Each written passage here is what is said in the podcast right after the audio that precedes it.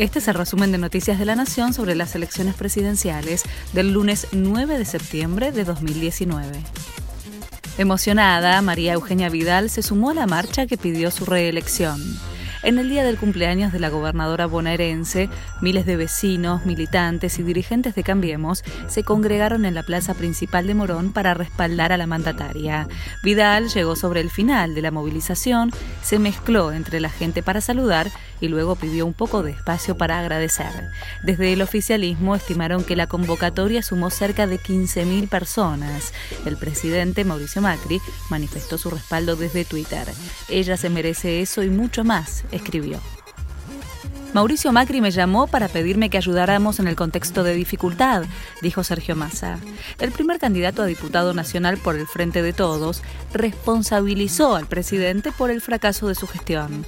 Él es el principal responsable de su fracaso porque fue soberbio, caprichoso, no escuchó y ninguneó a los que pensaban distinto. Hoy está pidiendo ayuda cuando en realidad la primera ayuda se la tiene que dar él mismo, siendo responsable a la hora de tomar decisiones, lanzó Massa.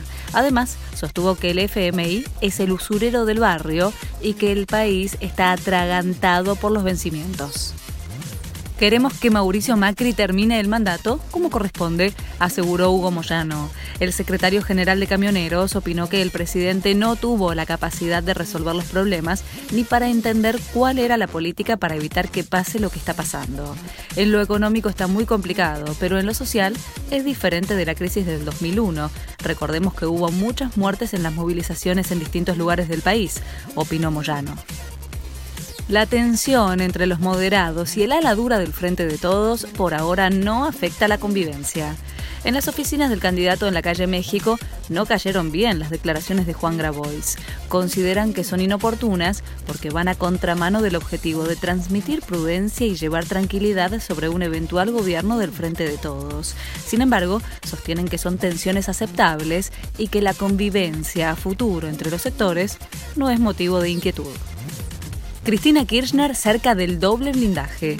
La eventual victoria electoral del Frente de Todos en octubre le daría a la expresidenta un doble blindaje ante las 13 causas judiciales que la tienen como protagonista, ya que como vicepresidenta la única forma de removerla del cargo sería el juicio político, proceso que exige el voto de los dos tercios de las dos cámaras legislativas.